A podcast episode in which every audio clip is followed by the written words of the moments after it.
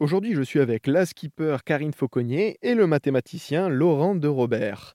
J'ai pu rencontrer Karine lors du départ de la mission O à Bonifacio en Corse, avant qu'elle ne s'élance en Méditerranée. Aujourd'hui, vous êtes de retour, Karine. Comment s'est déroulée l'Odyssée? Extrêmement bien. On a eu des très bonnes conditions euh, météo dans l'ensemble. On a fait beaucoup de voiles, très peu de moteurs et euh, sans trop de coups de vent et pas une goutte de pluie.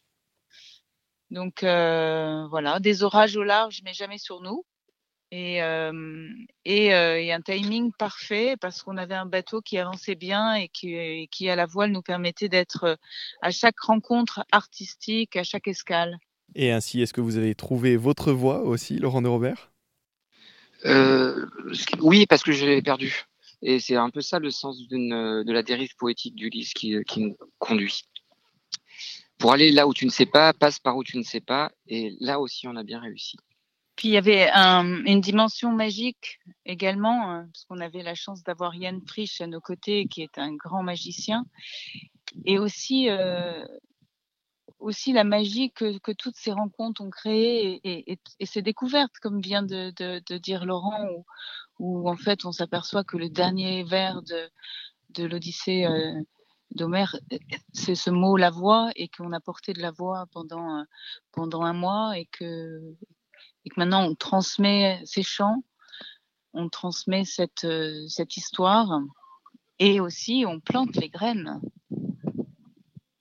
Et ça, c'est et ça, c'est plus important du coup, de, de, de, planter les graines et de laisser euh, une trace. Et c'est ce que vous avez fait. Vous avez laissé une trace euh, au final aux personnes que vous avez rencontrées, mais vous avez également récupéré ces graines, qui était euh, l'un des objectifs de la mission de la mission O, de récupérer ces graines et de les mettre dans des pots, dans des amphores euh, que vous avez créés avec de l'argile d'Ithac.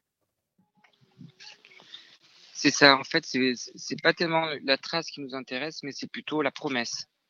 Euh, et de, rendre responsable un peu quand même un endroit de la littérature insoupçonné, euh, les personnes avec qui on partage ce jardin promis.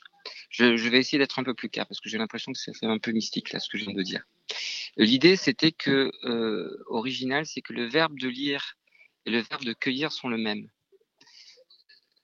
Les, les les gain en grec, ça veut d'abord dire cueillir avec ses mains des fruits et des fleurs et après par extension cueillir avec ses yeux des paroles.